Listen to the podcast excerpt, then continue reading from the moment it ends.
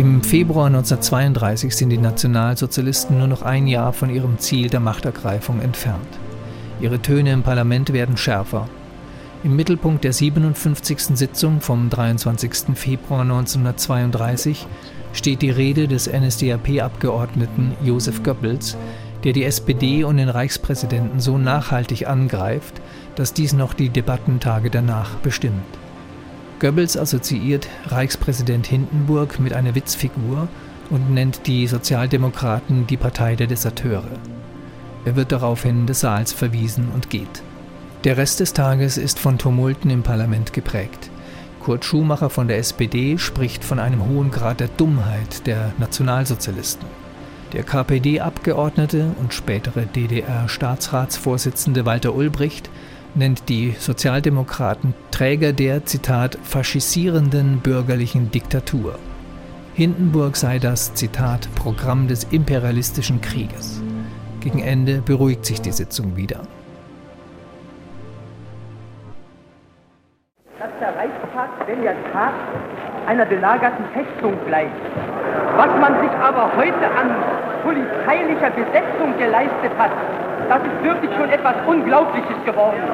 Es ist mittlerweile so, dass sogar Abgeordnete, sofern sie nicht Großagrarierpelze anhaben, dass man denen trotz ihres Ausweises nicht glaubt und dass sie Schwierigkeiten haben, in das Haus hineinzukommen.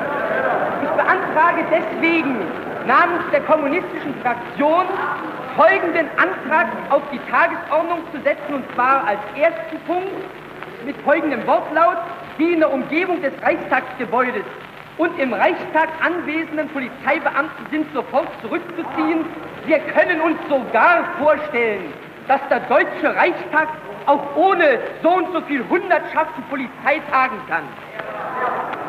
Ja, das ist ja bei Ihnen so. Für viel Ware, viel Geld. Meine Herren, ganz gleich wie das Schicksal dieses Antrages ist, würde ich Herrn Torgler bitten, mir später Mitteilungen zu machen, inwieweit Abgeordnete solche Schwierigkeiten erwachsen sind, damit ich mit dem Präsidenten der Polizei diese Schwierigkeiten ausräumen kann. Ich habe nun zuerst die Frage an das Haus zu richten, ob der Behandlung dieses Antrages an erster Stelle der heutigen Sitzung allgemein zugestimmt wird oder wird Widerspruch erhoben? Widerspruch erhoben. Dann treten wir in die Tagesordnung ein. Beschlussfassung über den Wahltag für die Wahl des Reichspräsidenten. Das Wort hat der Herr Reichsminister des Innern.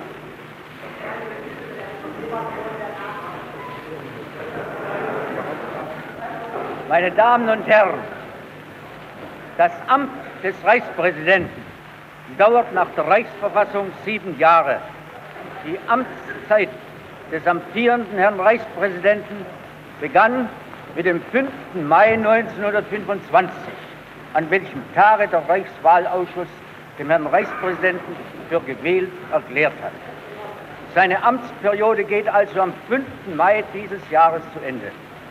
Damit ergibt sich die Notwendigkeit, die Neuwahl des Reichspräsidenten so zeitig vorzubereiten, dass am 5. Mai ein Reichspräsident neu gewählt zur Übernahme des Amtes vorhanden ist. Ich brauche, ich brauche wohl nicht näher zu begründen, dass während der österlichen Zeit eine Wahl nicht stattfinden kann. So ergeben sich aus der Wahltechnik wie der Kalenderlage zwangsläufig Sonntag der 13. März für den ersten Wahlgang und Sonntag der 10. April für einen etwaigen zweiten Wahlgang. Es sind das nach dem Kalender die gleichen Sonntage vor und nach Ostern wie bei der Präsidentenwahl 1925. Namens der Reichsregierung habe ich die Ehre, dem Hohen Hause zu empfehlen, meinem Vorschlage zuzustimmen. Die Reichsregierung wird dafür sorgen, dass die Wahlvorbereitungen ungestört vor sich gehen können. Allen Versuchen, Wahlversammlungen durch gewalttätiges Vorgehen zu verhindern und dadurch die in der Verfassung garantierte Wahlfreiheit zu beeinträchtigen, wird auf das Schärfste entgegen. Wie Sie sich das vorstellen? Meine Damen und Herren, im Ältestenrat hat eine Vereinbarung stattgefunden, dass die Aussprache über diesen Punkt der Tagesordnung je drei Stunden Redezeit für jede Fraktion betragen soll. An der Bestimmung des Paragraphen 87 der Geschäftsordnung, dass die Rededauer für den einzelnen Abgeordneten eine Stunde beträgt, wird daran natürlich nichts geändert. Das Wort, wir treten die Aussprache ein, das Wort hat der Abgeordnete Dr. Goebbels. Josef! Josef! Goebbels! Aufgenommen! Oh, naja. Lieber Bräutiger! Josef,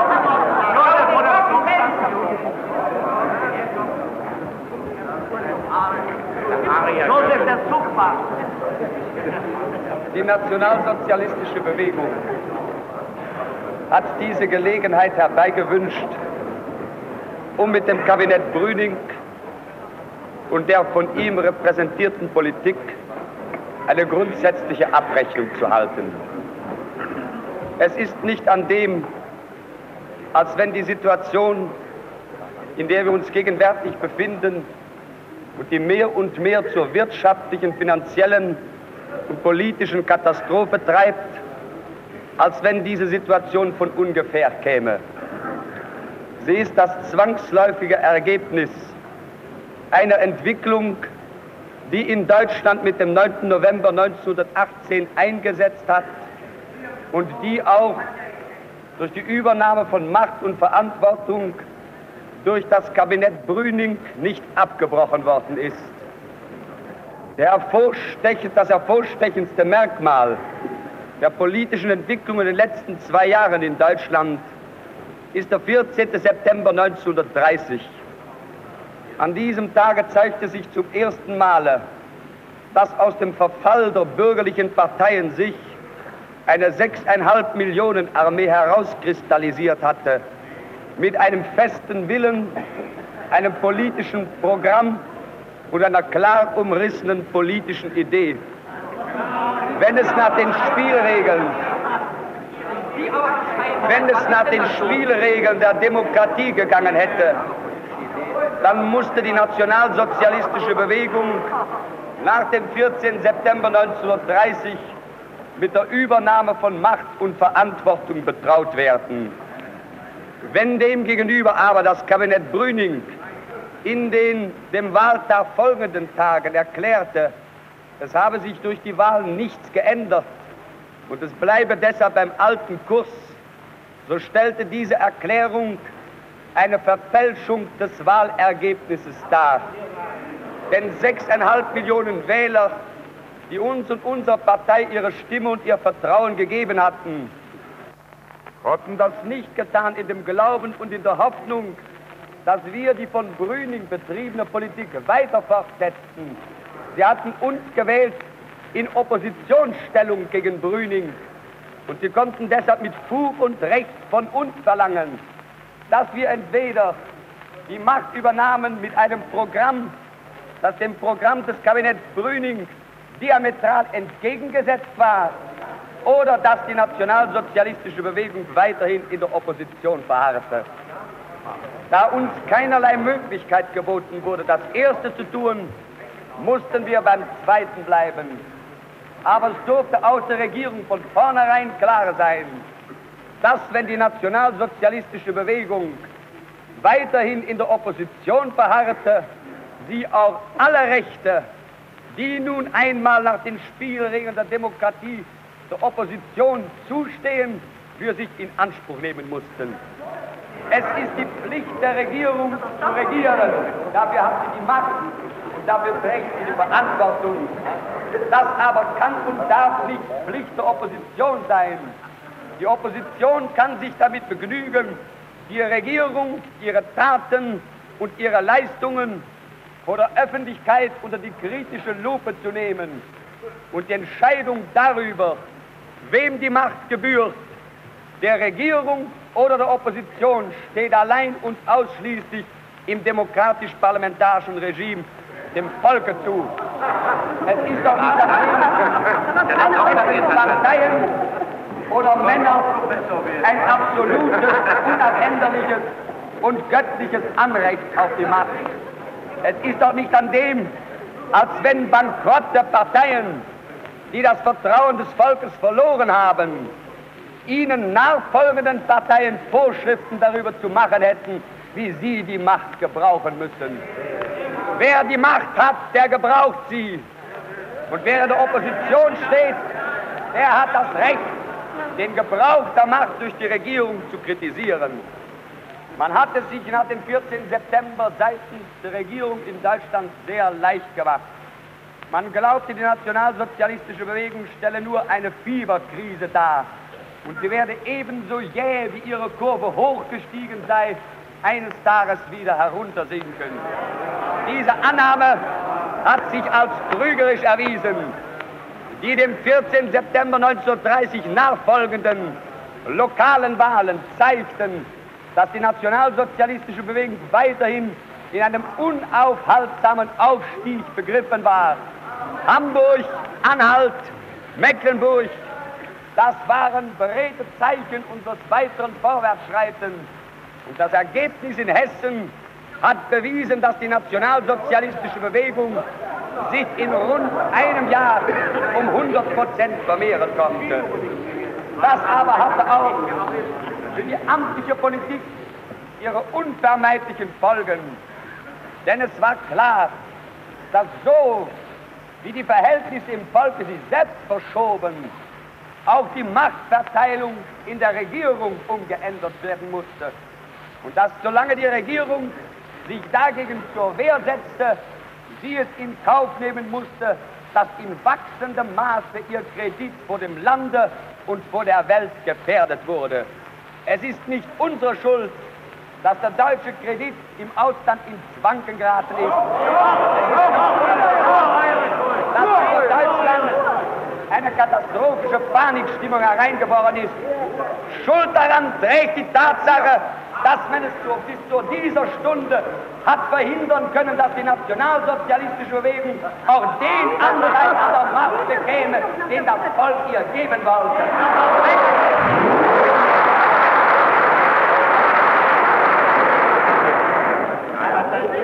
Im Jahre 1931 ist in Deutschland diese Entwicklung unaufhaltsam vorgeschritten.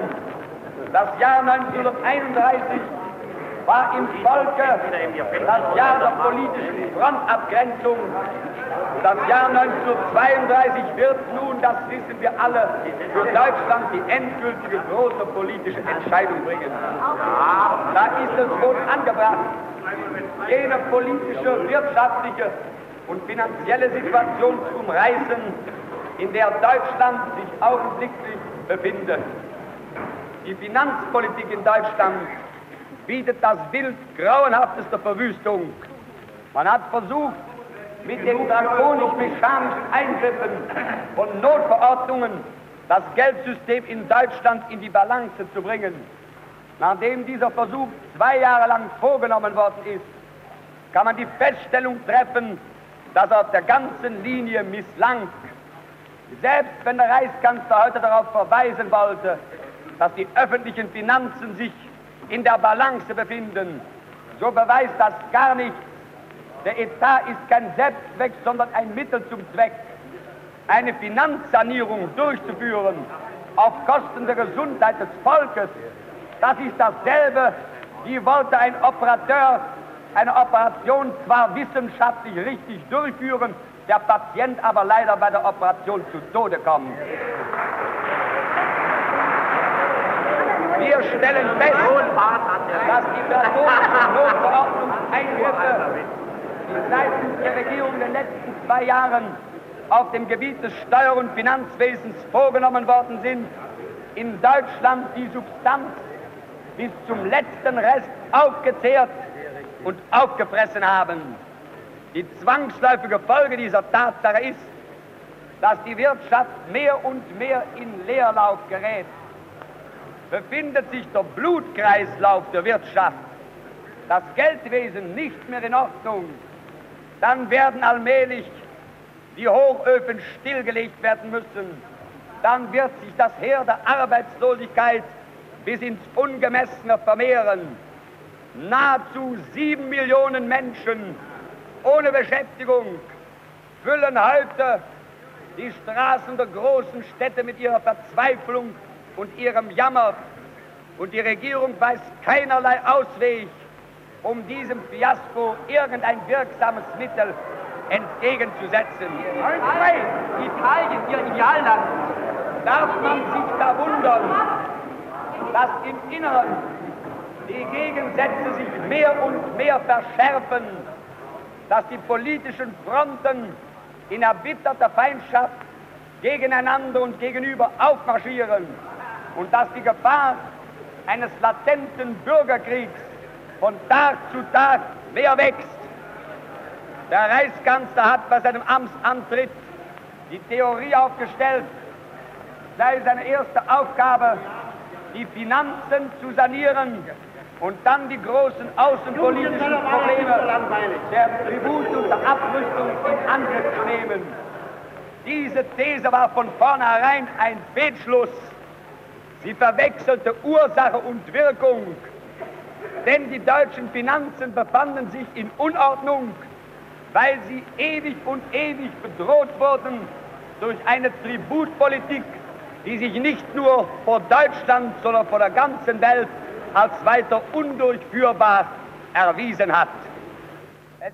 Haben wir seit Annahme dieses Verdiktes Milliarden über Milliarden Kredite nach Deutschland hereingenommen, um damit den aussichtslosen Versuch zu unternehmen, eine Tributpolitik zur Durchführung zu bringen, die in keiner Weise dem wahren Tatsarenverhalt der deutschen Lage gerecht zu werden vermochte. Man hat versucht, den Dawes-Plan durch das sogenannte Jong-Verdikt abzulösen. Wir haben uns damals aufs Leidenschaftlichste gegen die Annahme dieses Vertrages zur Wehr gesetzt. Damals trat das amtliche Deutschland uns entgegen. Minister standen am Radio und prangerten die Führer der nationalen Oppositionsbewegung als wirtschaftliche und politische Landesverräter an, die nichts anderes getan hatten, als das Volk. Über die furchtbare Tragweite hier zur Annahme kommenden Tributdiktats aufzuklären. Ich muss noch einmal um Ruhe bitten.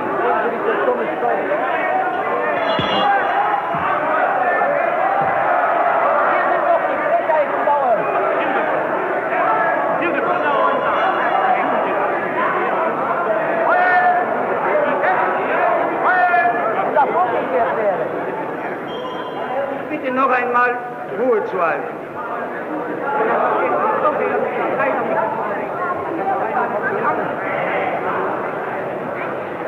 Am 14. September 1930 erhielt das amtliche Deutschland für diese zwölfjährige Politik des Verfalls und des Verzichtes vom Volke aus die Quittung. Damit war die Möglichkeit geboten, in Deutschland ein nationales Regiment ans Ruder zu bringen und jenem verhängnisvollen Kurs ein Ende zu bereiten, der von der amtlichen Politik seit zwölf Jahren eingeschlagen wurde und Deutschland von einer politischen Niederlage in die andere hineingeführt hatte. Die Regierung Brüning hat diese Möglichkeit unterbunden. Sie befindet sich jetzt nahezu zwei Jahre an der Macht. Das nationale Deutschland hat nicht nur das Recht, sondern die Pflicht, von dieser Regierung Bilanz zu verlangen über das, was sie versprach und über das, was sie tatsächlich einlösen konnte. Die Regierung hat sich in weitestgehendem Maße des Paragraph 48 bedient. Aber die Regierung musste dabei die Feststellung machen, dass man mit dem Paragraph 48 zwar nationale Bewegungen niederknüppeln kann, dass man mit dem Paragraph Für die Unterzeichner dieser Notverordnung, wenn sie nur mehr dafür bekommen hätten, dass man mit dem Paragraph 48 zwar Zeitungen am Erscheinen verhindern kann, dass man rundheraus gesagt mit dem Paragraph 48 alles machen kann, nur kein Geld.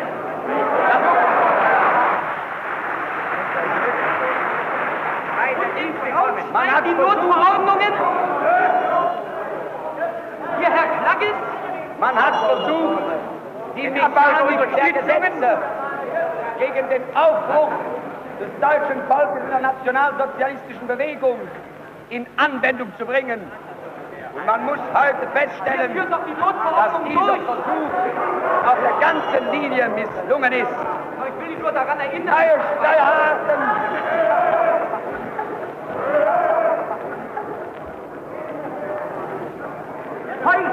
Neue Steuerarten haben keine neuen Steuereingänge gebracht. Die Substanz wurde durch das Finanzsystem der Regierung aufgezehrt. Die Sanierung der Finanzen ist auf der ganzen Linie misslungen. Wenn man versuchte, unter Zuhilfenahme des Paragraph 48 unter Notverordnungspraxis in Deutschland den innenpolitischen Frieden wiederherzustellen, so muss man heute vor der Nation feststellen, dass Deutschland vor dem Bürgerkrieg steht. Dass, mehr gesagt, der Bürgerkrieg latent in Deutschland bereits vorhanden ist. Muss daran erinnert werden, dass die Notverordnungen, mit denen man heute Euer jetzt führt sie doch durch. Anfang geplant waren als Gesetzeseingriffe gegen die sogenannten gottlosen Bewegungen. In Wirklichkeit hat man die Geister der Notverordnungen in die Hände marxistischer Länderregierungen hineingelegt. Und dort Warum Das war ein jüdisches Angebot, ausschließlich dazu, die nationalsozialistische Bewegung niederzuschlagen und im Blute zu ersticken. Es ist in einem Jahre das Berliner Kampforgan der nationalsozialistischen Bewegung der Angriff zwölfmal verboten worden. Achtmal haben die dem Berliner Polizeipräsidium vorgesetzten Reichsbehörden uns bestätigen müssen, dass diese Verbote vollkommen unhaltbar gewesen sind.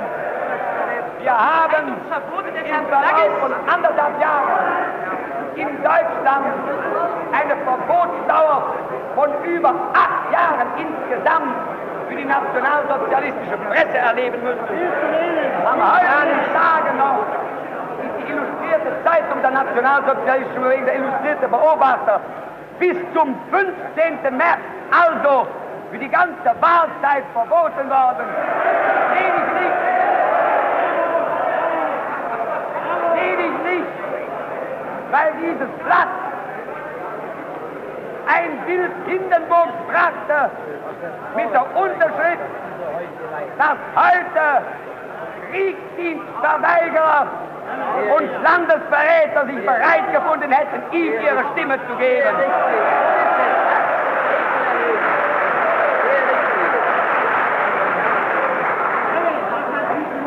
Gegen 28 nationalsozialistische Reichstagsabgeordnete sind im Verlauf eines halben Jahres Redeverbot erlassen worden.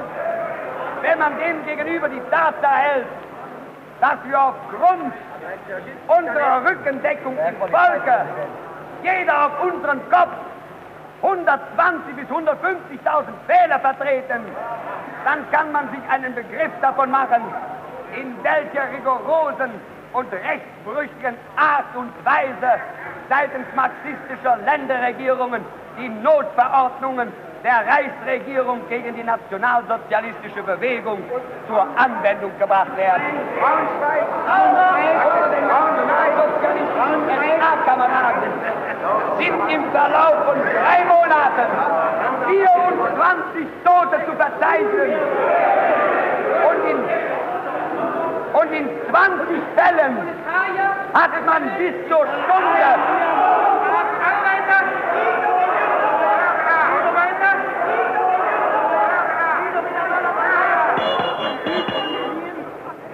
Der Theater. Der Dichter in 20 von diesen Fällen hat man bis zur Stunde die Täter noch nicht gefunden. Man hat in Berlin auf offener Straße einen 16-jährigen Hitlerjungen feige hingemordet. Ohne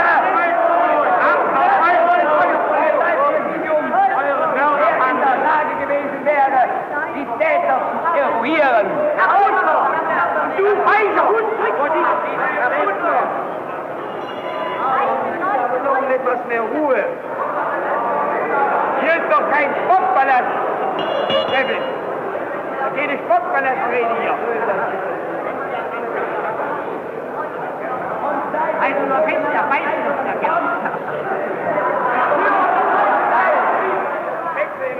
Wer der nationalsozialistische Bewegung nach der Methode nicht der Mörder, der Ermordete ist schuldig, die Verantwortung für dieses Können Sie solche Buch nicht zitieren?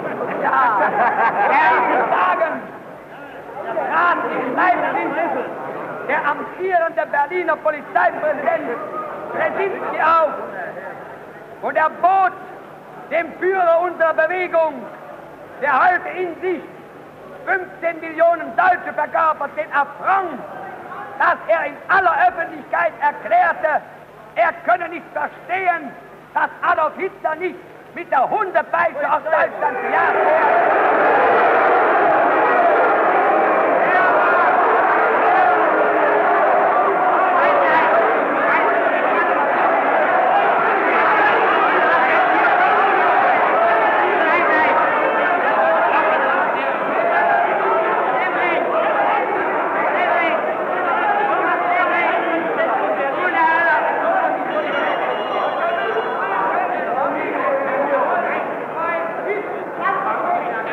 Das sagte nicht ein x-beliebiger Weltwald- und Krisenredner. Das sagte der Mann, der in Berlin dazu betraut ist, die Notverordnungen gegen uns zur Anwendung zu bringen.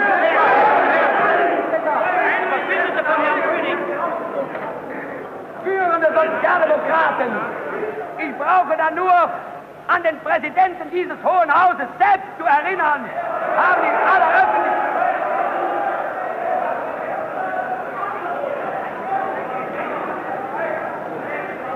haben in aller Öffentlichkeit erklärt, dass auch eine legale Machtübernahme durch uns für Deutschland den Bürgerkrieg bedeuten würde.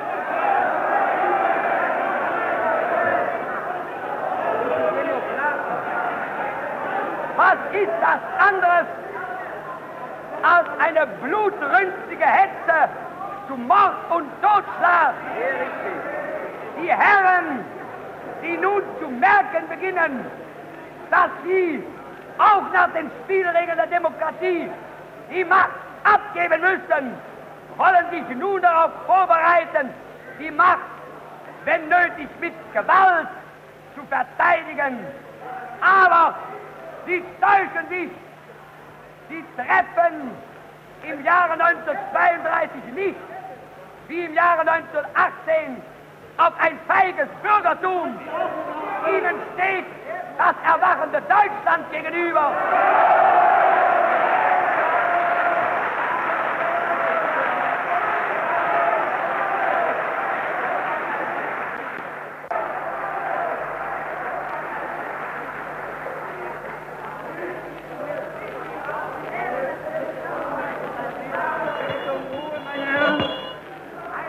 An demselben Abend, an dem in Berlin ein im Amt befindlicher Regierungsrat zum Bürgerkrieg hetzte unter den Augen des Polizeivizepräsidenten von Berlin. An demselben Abend wurde im Sportpalast unsere Versammlung aufgelöst, bloß weil der Name des Polizeivizepräsidenten genannt wurde. Dass sie Bravo rufen, ist ein Beweis dafür, wie verheuchelt ihre Phrasen und Meinungs- und Gewissensfreiheit sind.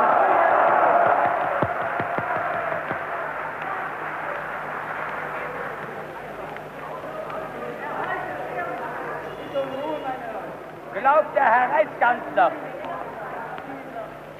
dass er mit einem Volk, das innerlich Streit und Bürgerkrieg verfällt, eine aktive Außenpolitik betreiben könne. Glaubt er, dass man seinem Wort in der Welt überhaupt noch Gehör schenkt? Glaubt er, dass seine Position vor dem Ausland begründet sei, wenn er im Rücken nicht mehr von einem großen und geeinigten Volk gedeckt ist? Die deutsche Politik ist zwangsläufig zur Unfruchtbarkeit verdammt. Das große Nein ist in den Wind gesprochen. Die Zollunion war von vornherein verfehlt. Der Fall Litauen hat zur Evidenz erwiesen, wie tief das deutsche Ansehen in den letzten zwölf Jahren in der Welt gesunken ist. Die ganze Welt weiß, dass die Tributfrage nur durch eine Befreiung Deutschlands von der Reparationslast gelöst werden kann. Trotzdem verschiebt man den Tag der Entscheidung von Monat zu Monat. Warum? Weil Sie, Herr Reichskanzler von der Welt, keine Aktivlegitimation mehr besitzen.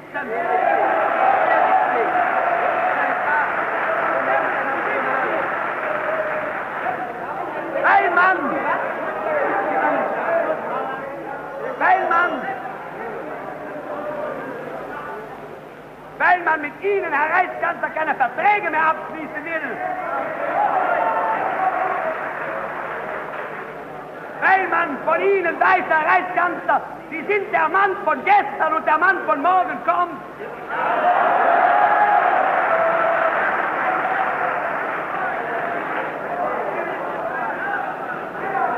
Bei jeder Notverordnung hat die Regierung Brüning erklärt, damit sei die Grenze des Erträglichen erreicht. Und immer wurde diese Grenze aufs Neue überschritten.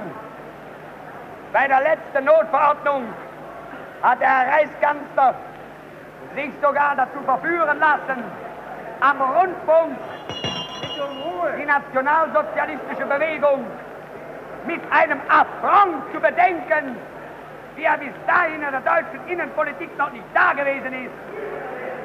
Wie, Herr Reichskanzler, haben Sie sich das vorgestellt? Glauben Sie, dass wir von Ihnen am Rundfunk als illegale Hochverräter angeprangert uns dazu hergeben, für Sie die höchste Spitze der Verfassung auf parlamentarischem Wege in der Amtszeit zu verlängern? Glauben Sie, Herr Reichskanzler, dass wir ebenso gerne von Ihnen die Peitsche, die wir von Ihnen als Zuckerbrot nehmen, Jahrelang hat man die Nationalsozialisten in Deutschland als Staatsbürger zweiter Klasse behandelt.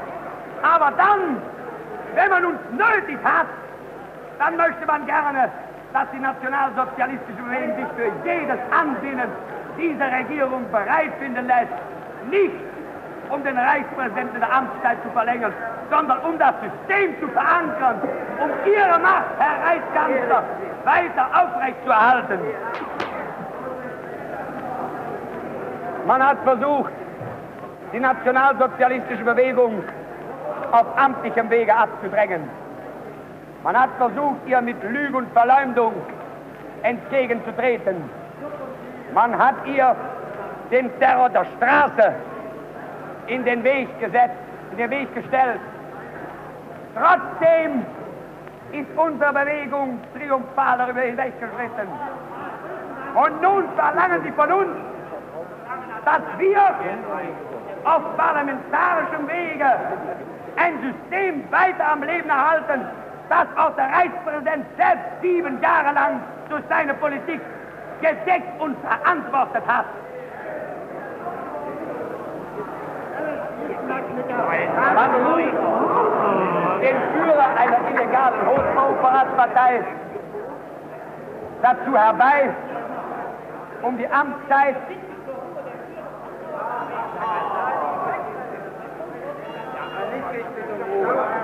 um die Amtszeit des Reichspräsidenten zu verlängern. Herr Mayer, ich bitte um Ruhe. Und es ergibt sich der groteske Umstand,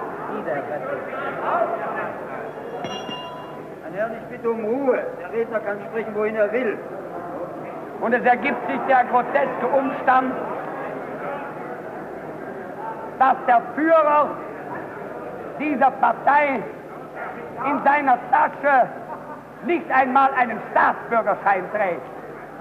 Das ist vielleicht die plastischste Darstellung dessen, was wir in Deutschland System nennen. Ein System, das charakterlos genug ist, seine Feinde zu schlagen und dann, wenn es sie gebraucht, sie anzuwindeln.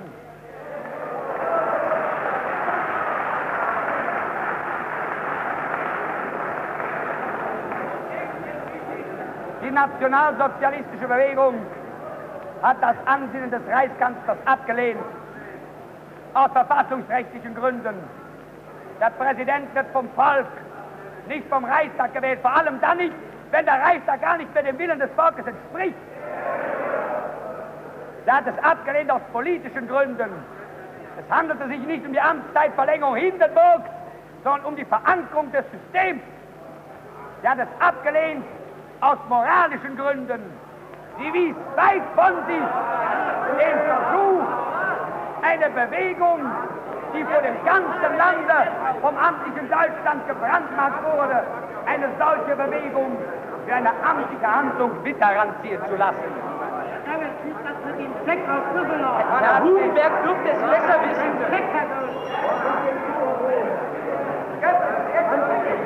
Man hat sich auf andere Weise zu helfen versucht. Der sogenannte Samausschuss trat in Aktion. Warum man in der Wilhelmstraße den Berliner Oberbürgermeister für diesen Auftrag auswählte, ist bis zur Stunde unerfindlich geblieben. Wahrscheinlich, weil er wenigstens unter den Zeitgenossen körperlich der Größte ist.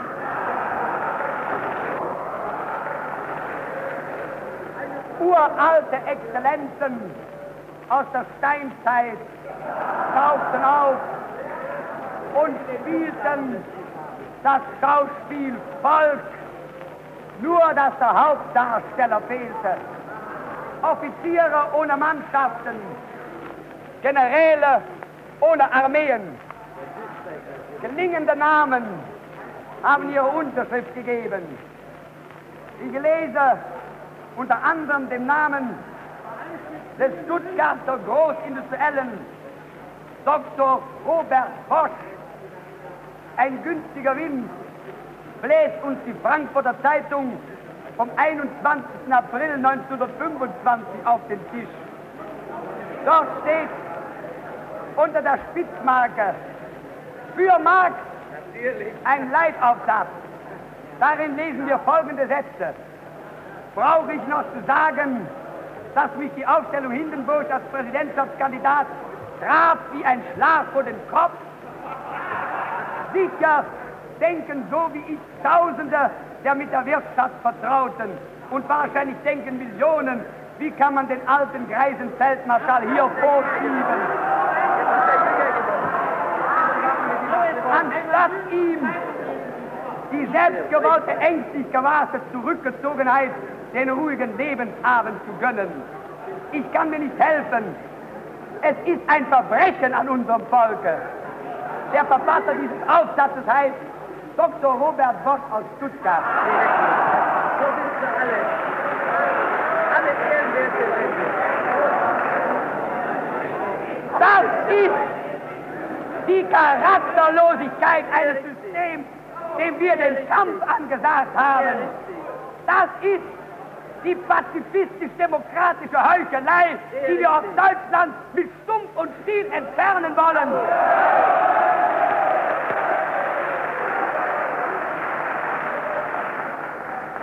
Angesichts dieses Beweisstückes glaube ich behaupten zu dürfen, dass dieser Ausschuss in der Tat einen Ausschuss darstellt. Der Reichspräsident hat sich dann selbst an das deutsche Volk gewandt. Wir wurden bei seinem Aufruf in peinlichster Weise an jenen Aufruf erinnert, den er erließ nach der Unterschrift unter den Young-Plan. Damals schrieb er, er habe diese Unterschrift in bestem Wissen und Gewissen nach ernster reiflicher Prüfung geleistet und er verspreche sich von dieser Unterschrift Wiederbelebung der Wirtschaft und progressive Beseitigung der Arbeitslosigkeit. Als Hindenburg das schrieb, zählten wir in Deutschland drei Millionen. Heute zählen wir in Deutschland nahezu sieben Millionen Arbeitslose. Angesichts dieser Tatsache kann ein solcher Aufruf bei den entrechteten Massen des deutschen Volkes keine Wirkung mehr ausüben. Es ist auch ein verhängnisvoller Irrtum, wenn der Reichspräsident erklärt, er dürfe seinen Platz nicht eigenmächtig verlassen. Er ist auf seinen Platz für sieben Jahre gestellt. Und wenn die sieben Jahre umgelaufen sind, verlässt er seinen Platz nicht eigenmächtig, sondern pflichtgemäß.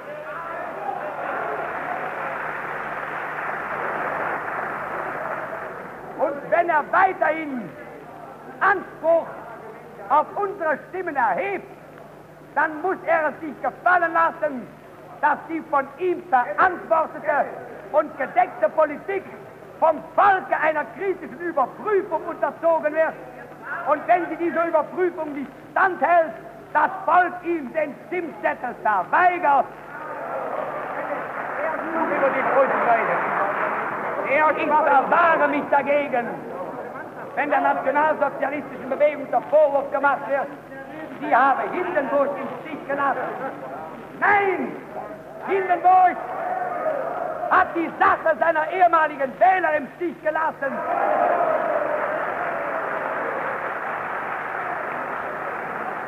Wir haben ihn mit dem höchsten Amt der Republik betraut, in dem Glauben, dass er wenigstens in den Grundsätzlichkeiten die Politik vertrete, die das nationale Deutschland erforderte. Er hat aber das Gegenteil von dem getan. Er hat sich eindeutig auf die Seite der Mitte, er hat sich eindeutig auf die Seite der Sozialdemokratie gestellt. Es gibt.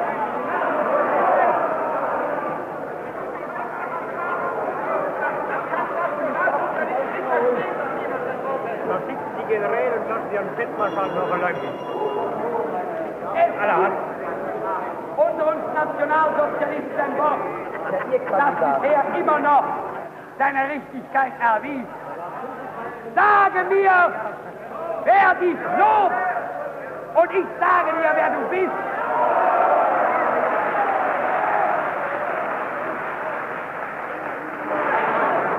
Gelobt von der Berliner Asphaltpresse, gelobt von der Partei der Deserteure, gelobt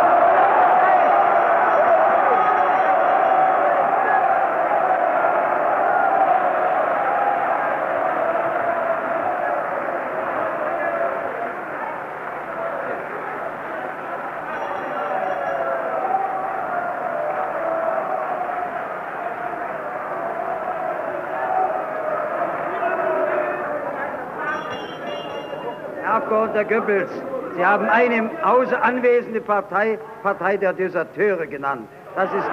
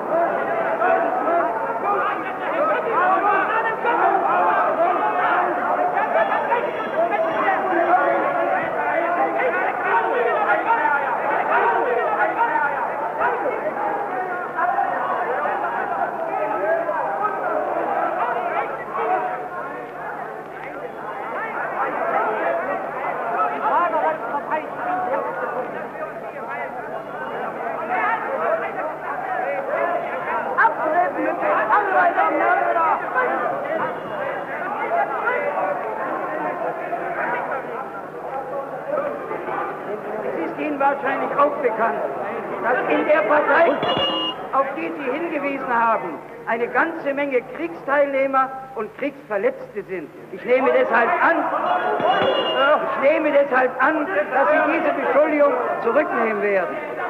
Es ist mir weiterhin Bitte um Ruhe! Ich bitte um Ruhe, Herr. Es ist mir weiterhin bekannt, Herr Abgeordneter, Sie wollten meine Frage nicht beantworten. Dann, eine Antwort darauf geben. Jawohl, Herr Präsident. aber ich bitte es kurz zu tun, denn ich bin mit meiner Ordnungsmaßnahme noch nicht am Ende. Sie haben die Partei. Partei der Deserteure genannt. Das es ist mir weiterhin bekannt, dass aus dieser Partei, aus ihrem Reichstagsbüro, eine amtliche Schrift kam, in der stand, dass der Landesverrat kein Verbrechen darstelle.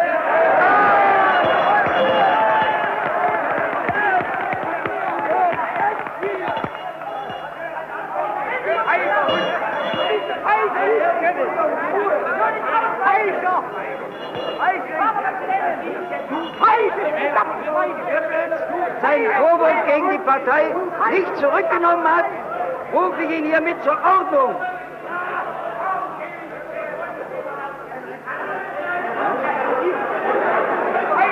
Bitte jetzt um Ruhe. Ich habe den Redner zur Ordnung gerufen, ich bitte jetzt um Ruhe. Abgeordneter Miesendorf, ich bitte um Ruhe.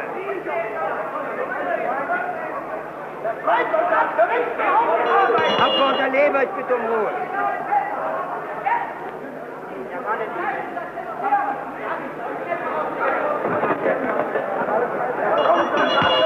Meine Herren, mit dem Ordnungsruf ist die Angelegenheit erledigt.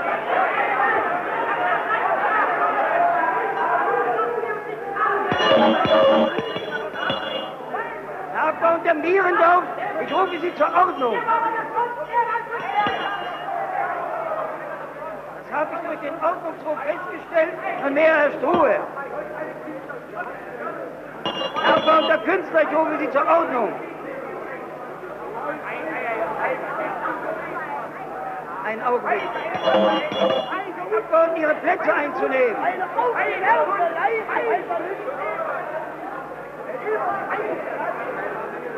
Bitte die Abgeordneten, Ihre Plätze einzunehmen.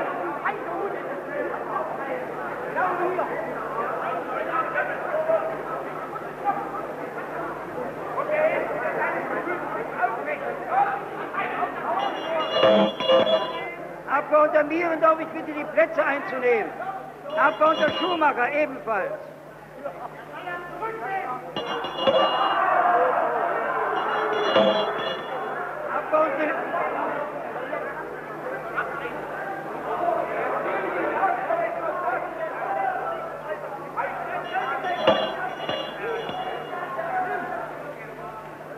Bitte jetzt um Ruhe, meine Herren.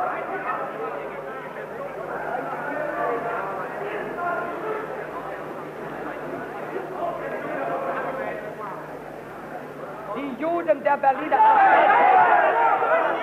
Abgeordneter Mierendorf, ich rufe Sie zur Ordnung.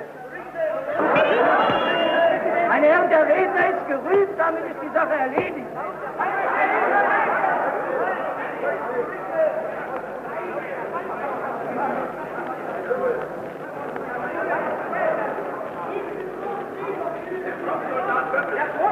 Die Juden der Berliner Asphaltpresse heben heute den Feldmarschall auf den Schild. Es sind dieselben Juden.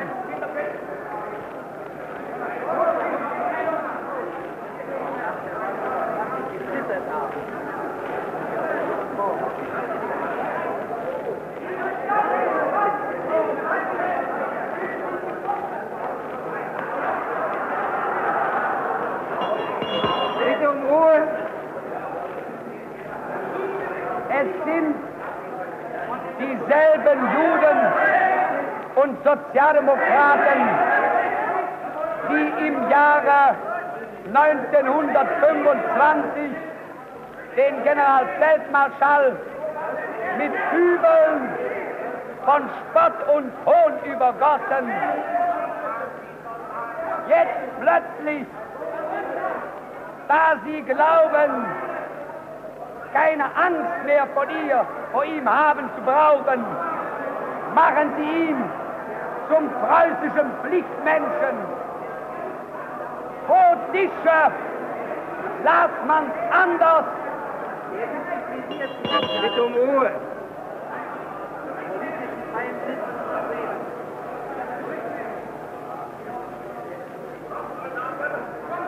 Vor der Wahl, vor der Wahl im Jahre 1925 schrieb der Vorwärts.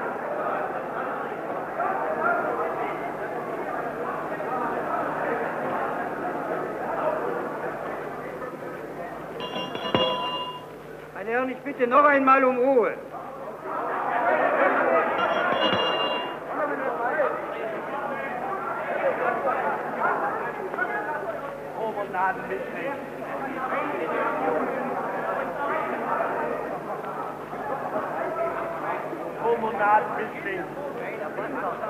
Du Bastard!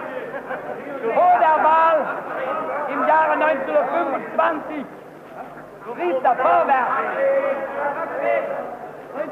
der neue Wahltag auf. Bastard! Bastard! Mierendorf, ich habe Sie bereits einmal zur Ordnung gerufen. Bitte, dass ich das nicht wiederholen brauche. Ich muss unter allen Umständen dafür sorgen, dass der Redner seine Rede beendet. Diese Beleidigung ist gerügt. Sie ist erledigt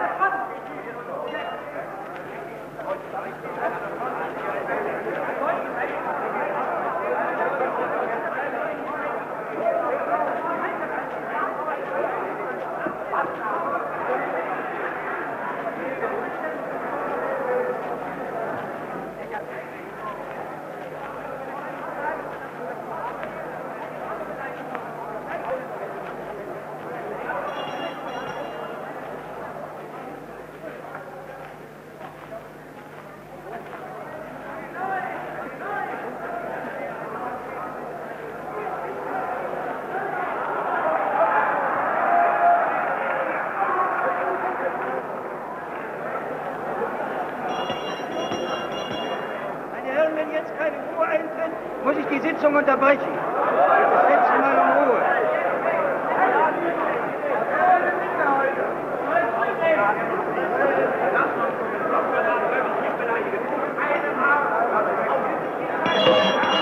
Bitte jetzt um Ruhe.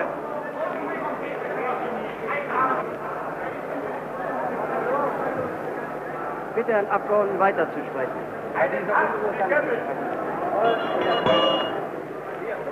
Bitte um Ruhe.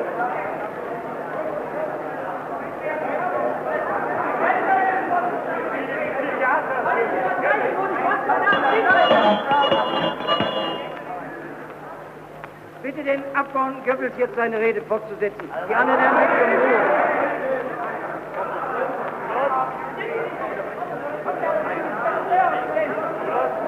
Brückeberger, das wird nicht beleidigen. Herr Abgeordneter Leber, ich rufe Sie zur Ordnung. Bitte?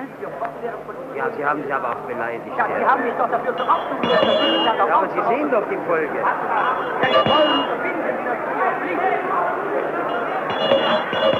Ich unterbreche die Sitzung um eine halbe Stunde.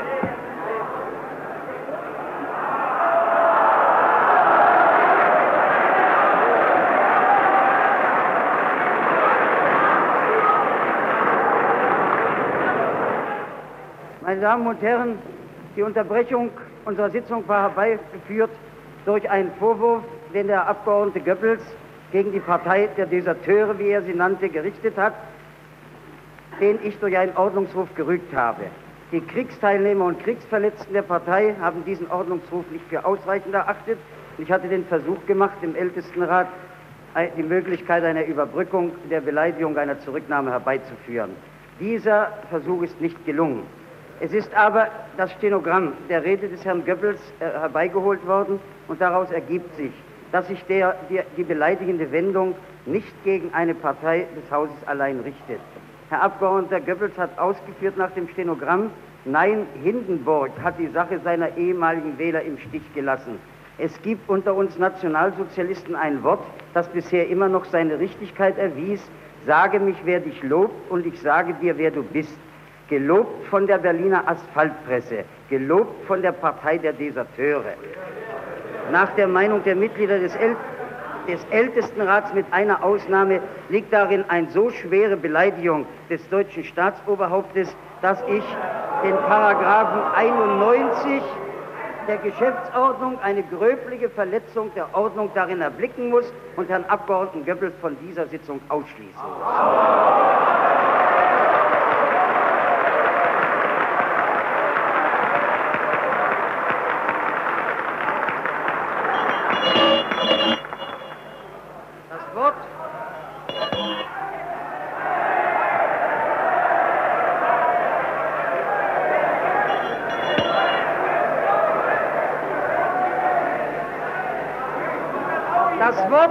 Für die Kriegsteilnehmer aller übrigen Parteien hat Herr Abgeordneter Lemmer. Herr Präsident, was ein Irrschein aller Muss denn diese Einheitskraft den Konfliktteilnehmer?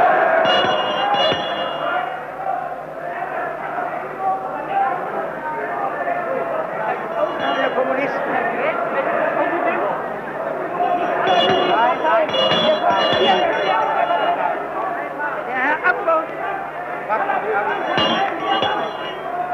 Meine Herren, der Herr Abgeordnete Länder wird die Partei nennen, in deren Namen er spricht. Die anderen sind nicht dabei. Bitte jetzt habe, Ruhe. Ich habe für die Kriegsteilnehmer folgender, folgender Fraktionen für die Fraktion des evangelischen Volksdienstes, für die Fraktion der Deutschen Volkspartei, der Fraktion der Bayerischen Volkspartei, der Fraktion der Wirtschaftspartei, der Volksnationalen, des Zentrums und der Staatspartei folgende Erklärung abzugeben.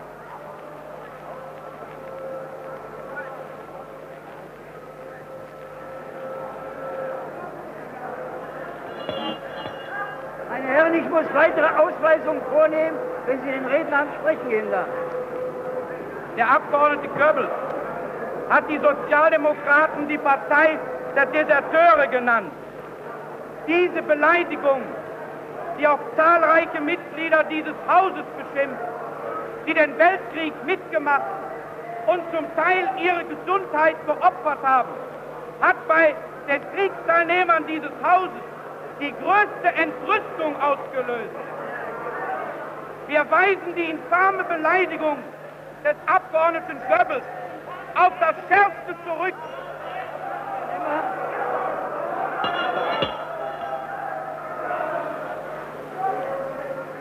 Abgeordneter Limmer, der Ausdruck infame Beleidigung ist unparlamentarisch. Ich rüge ihn. Wir tun das umso nachdrücklicher, als der Abgeordnete Goebbels und ein großer Teil seiner Fraktionskollegen den Weltkrieg nicht mitgemacht haben.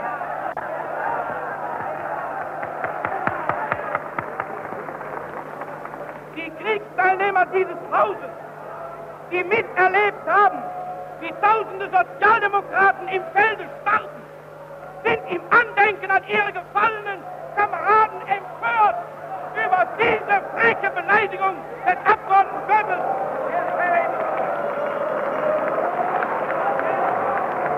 Jede Beleidigung, die skrupellos das heroische Kriegsopfer der Nation schändet, das von den Deutschen aller Parteien auf dem Altar des Vaterlandes gebracht worden ist.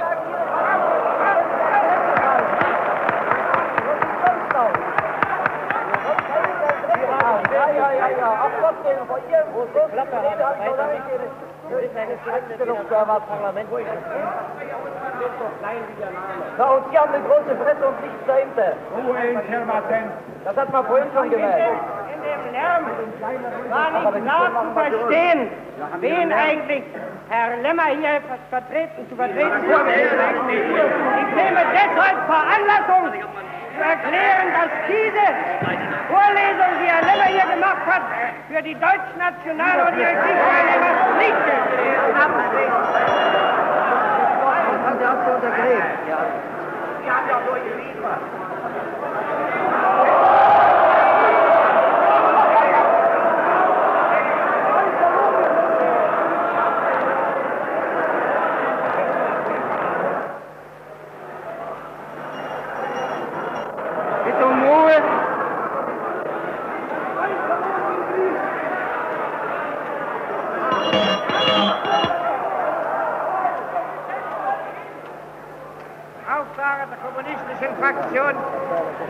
Habe ich Folgendes zu erklären. Die Kriegsopfer in Deutschland sind das Opfer des Kapitalismus. Die Sozialdemokraten, ebenso wie die Nationalsozialisten, sind die Stützen des kapitalistischen Systems. Und sie sind für diese Opfer verantwortlich. Die deutschen Kriegsopfer werden den Massenkampf mit dem Proletariat gemeinsam gegen neue Kriege und gegen diese unerhörten Opfer des Krieges führen. Die deutschen Kriegsopfer identifizieren sich nicht mit denen, die bei jeder Gelegenheit nicht laut genug neue Kriege und die Verteidigung der Ursachen der Kriege des kapitalistischen Systems betonen können. Herr Abgeordneter Strasser.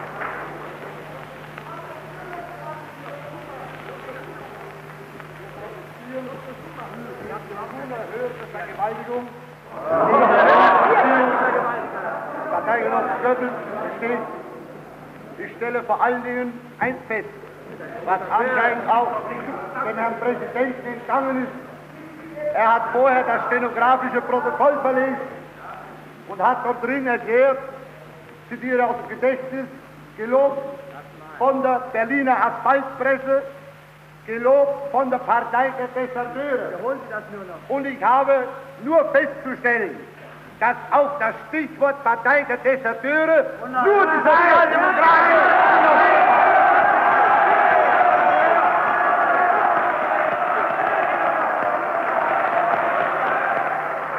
Ich stelle fest, Strasser.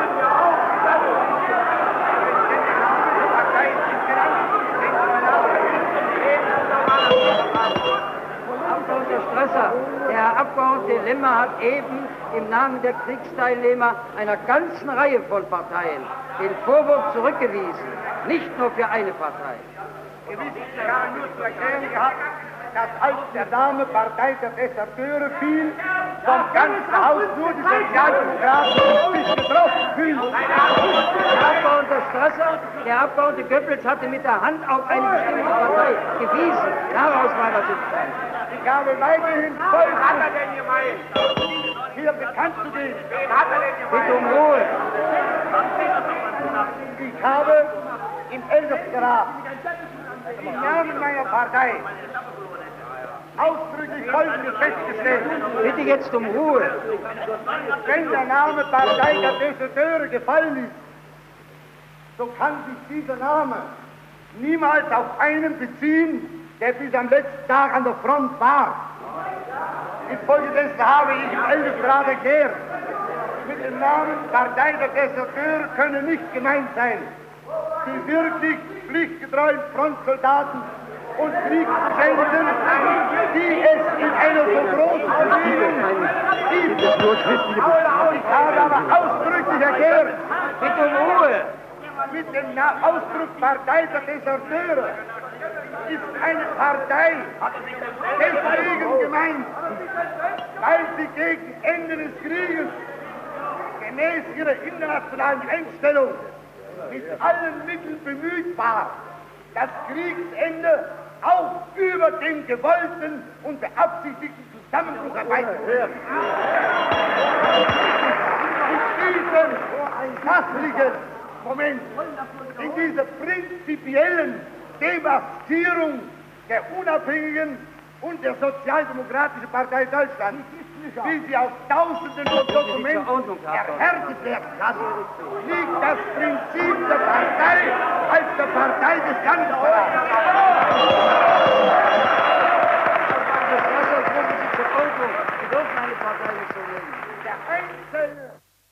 Die Herren bringen auch keinerlei Voraussetzungen mit, um ein kritisches Urteil über uns abgeben zu können.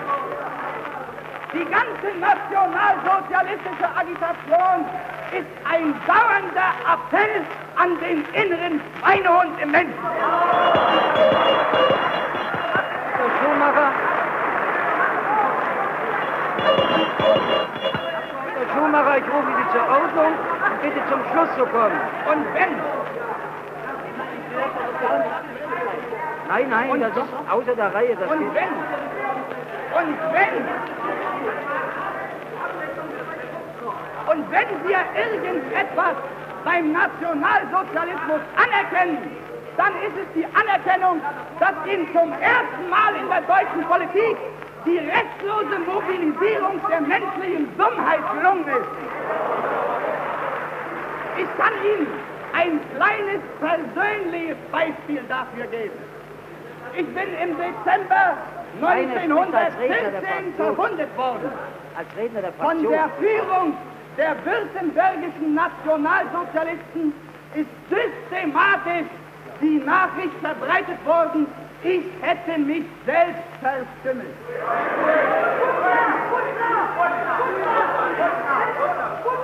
Drei, drei dieser Leute sind bereits gerichtlich verurteilt. Zwei davon, zwei davon sind nationalsozialistische SA-Leute. Einer ist Sturmführer, aber diese Untermenschen, Untermenschen sind heute noch Kameraden von diesen Herren. Ich meine, die Selbstverstümmelung überlassen wir den Nationalsozialisten la Butler. Und die aktive Freundschaft mit den Gegnern deutscher Außenpolitik überlassen wir den Nationalsozialisten la Feldmann Hessen, der vom Reichsgericht zu fünf Jahren wegen Spionage im Dienste Frankreichs verurteilt wurde.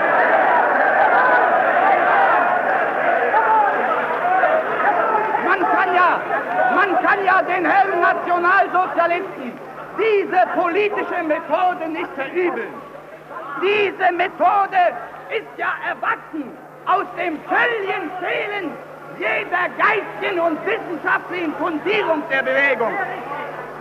Beispielsweise ist das Einzelstück Sozialismus im nationalsozialistischen Programm darin zu suchen, dass sie fremdes geistiges Eigentum entschädigungslos expropriiert haben. Der Herr Dr. Goebbels hat sich als großes Leitartikel hier gebärdet. Und er ist doch nur ein missratenes kleines Feuilleton. Wir wollen mit dem Herrn Dr. Goebbels über Fragen des Krieges nicht streiten. Der Herr Dr. Goebbels bringt dafür so viel mit, wie etwa der Herr Frick für seine Kriegserlebnisse. Oder wie der Herr Abgeordnete Kaufmann erzählen kann, das Kapitel, wie man Orden und Ehrenzeichen bekommt. Diese Partei steht ja zum großen Teil unter der Führung von Leuten, die sich im Krieg um ihre Militärpflicht gedrückt haben. Diese Leute reden wir deutschen Frontsoldaten, wie der Herr Kartenstein, der zu Beginn des Krieges elf Jahre war, oder wie der Herr Frank II oder ähnliche Geister. Ich stelle hiermit fest, von der Sozialdemokraten Reichstagsfraktion haben im Kriege 70 Prozent aktiv Kriegsdienst begleitet. Von den Herren Nationalsozialisten, da haben, da haben nur 77 den Krieg mitgemacht, aber davon beinahe die Hälfte als Offiziere und ein anderer Teil ist 1918 eingezogen worden ohne ins Feld zu kommen. Und abschließend sage ich den Herren Nationalsozialisten, Sie können tun und lassen, was Sie wollen. An den Grad unserer Verachtung werden Sie niemals ranreichen.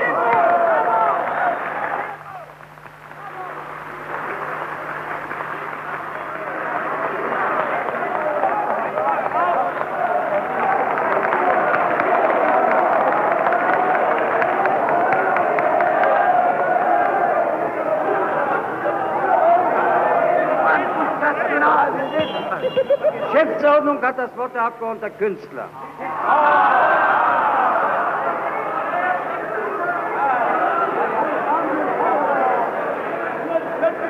worden, dass der Abgeordnete Strasser im Ältestenausschuss mitgeteilt habe, der Abgeordnete Künstler wäre der Vorsitzende des Vereins der Deserteure gewesen.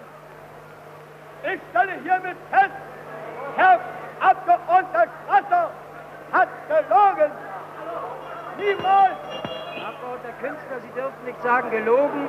Ich rufe Sie zur Ordnung. Niemals habe ich dem Verein der Deserteure angehört, noch einen Vorsitzenden Posten Kleines. Von 16 bis 18 genügte ich meiner Militärpflicht. Dann von 17 bis zum Abschluss des Waffenstillstandes an der Westfront vor Arras.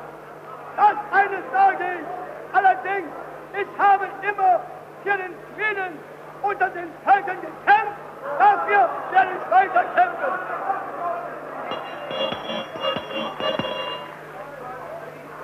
Ich frage, ob sich der Abgeordnete melden will, der dauernd hier im Sitzungssaal pfeift, ob er seinen Namen sagen will. Das ist nicht der Fall, ich kann eine Ordnungsmaßnahme. Das Wort hat der Abgeordnete Ulbricht.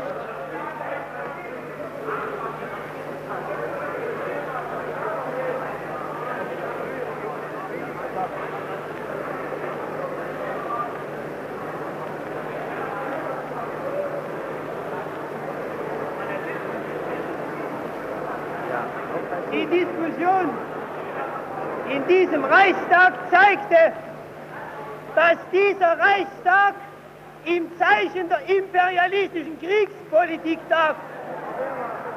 Er zeigt, dass sich Nationalsozialisten und Sozialdemokraten den Rang ablaufen, wer die treuesten Diener Hindenburgs und Streuner sind.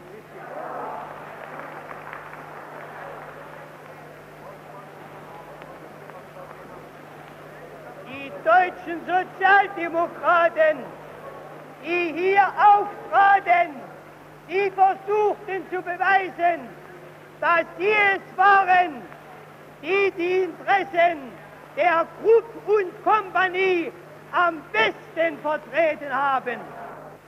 Im Zeichen des Kampfes des revolutionären Proletariates gegen die imperialistische Kriegspolitik auf der einen Seite und der imperialistischen Kriegspolitik und ihrer Stützen auf der anderen Seite werden die Reichspräsidentenwahlen durchgeführt. Die kommunistische Partei ist die einzige politische Klassenpartei des Proletariates, die die Präsidentschaftswahlen benutzt, um die Millionenmassen der Arbeiterschaft aufgrund ihrer Tageskämpfe für die bolschewistischen Ziele aufzurütteln, um die Einheitsfront des Proletariats als Führer aller Werktätigen zu erweitern und zu festigen, um die Parteien, die sich Faschist, der sich faschisierenden bürgerlichen Diktatur und ihrer zuverlässigsten Stütze der Sozialdemokratie als die Todfeinde der Arbeiterklasse zu entlarven. Das ist der Appell des Zentralkomitees unserer Partei, der begeistert aufgenommen wurde von Millionen Arbeitern in den Betrieben, an den Stempelstellen, von den Angestellten in den Kontoren, von den Kleinbauern, den werktätigen Bauern in den Dörfern. Millionen jubelten dem roten Arbeiterkandidaten, unserem Genossen Thälmann, zu.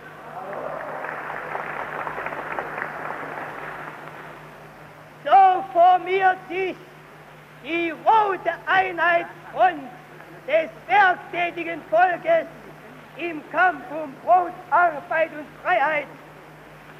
Und auf der anderen Seite die Front der Volksauslünderer und Unterdrücker.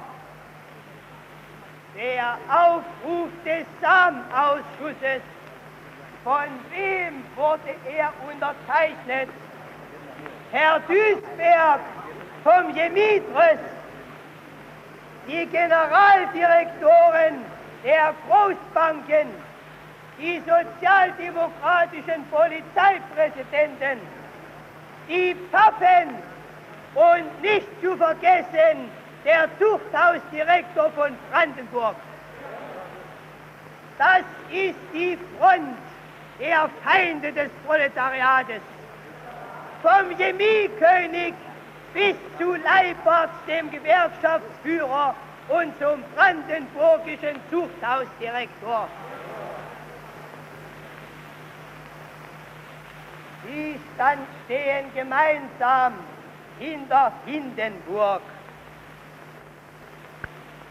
Und die, wenn die NSDAP heute hier erklärt, sie werde nicht für Hindenburg stimmen, so möchte ich nur daran erinnern, dass Anfang Februar im Pressedienst der Nazi-Partei mitgeteilt wurde, es ist richtig, dass die NSDAP bereit ist, für die Wiederwahl Hindenburgs einzutreten.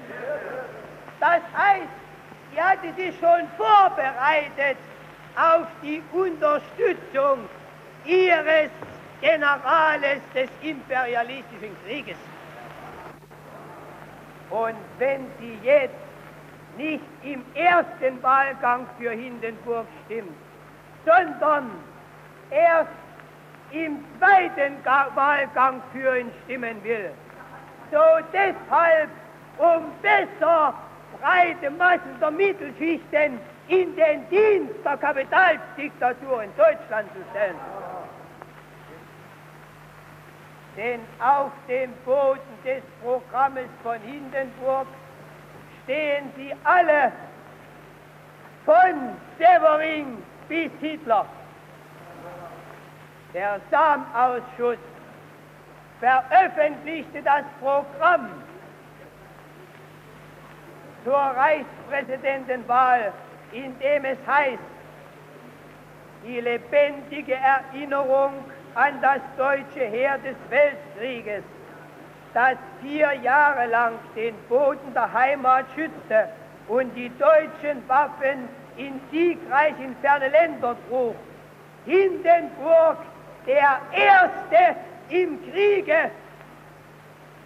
Die Reden der sozialdemokratischen Vertreter an dieser Stelle, die dokumentierten, die wollen mit Hindenburg auch künftig die Ersten in der Kriegspolitik sein. Die deutschen Waffen, die siegreich in ferne Länder getragen wurde, unter der Mithilfe der deutschen Sozialdemokratie, die den Raubzug nach dem Balkan führten und dort die werktätigen Bauern unterdrückten die nach der Türkei zogen und dort das werktätige Volk unterdrückten, die in Spa gemeinsam in den gemeinsamen Beratungen der damaligen Regierung unter Anwesenheit Hindenburgs proklamierten, die Ukraine als Aufmarschgebiet gegen Sowjetrussland durchzuführen. Diese imperialistischen Kriegspolitiker, die versuchen heute im Zeichen der Präsidentenwahl das arbeitende Volk für die Verschärfung, für neue Kriege zu mobilisieren.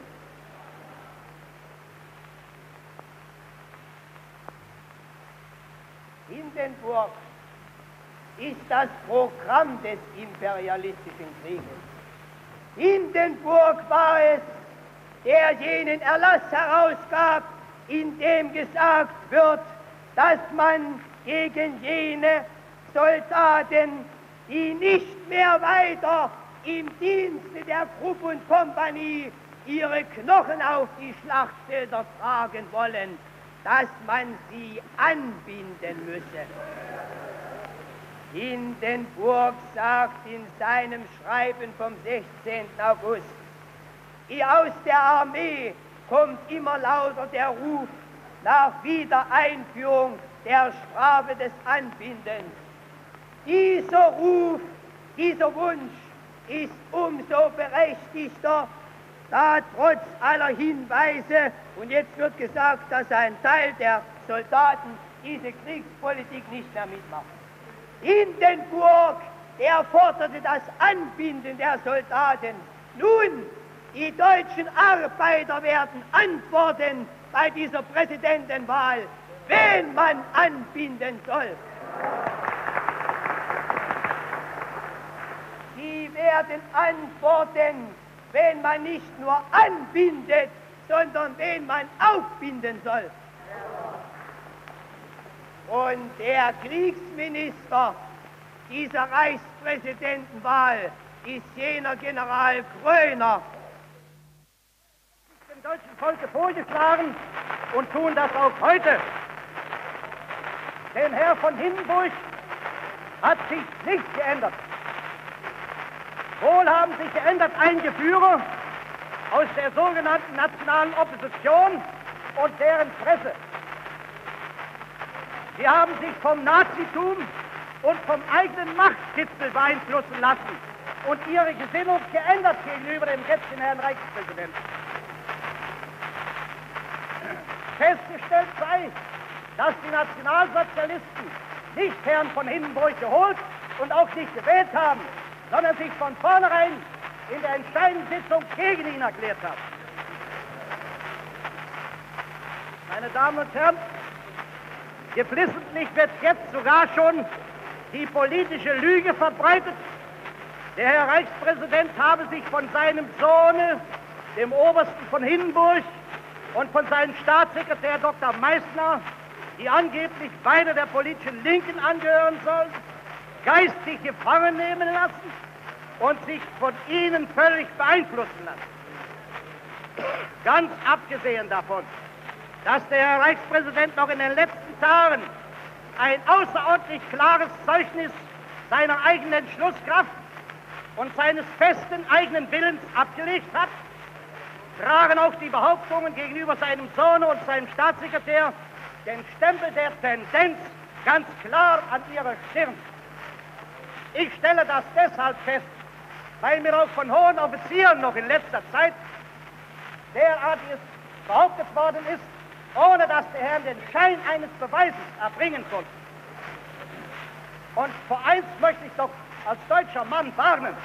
Wir wollen doch, wir wollen doch nicht, wir wollen doch nicht die politische Lüge zum Alliierten in diesem Wahlkampf heranziehen.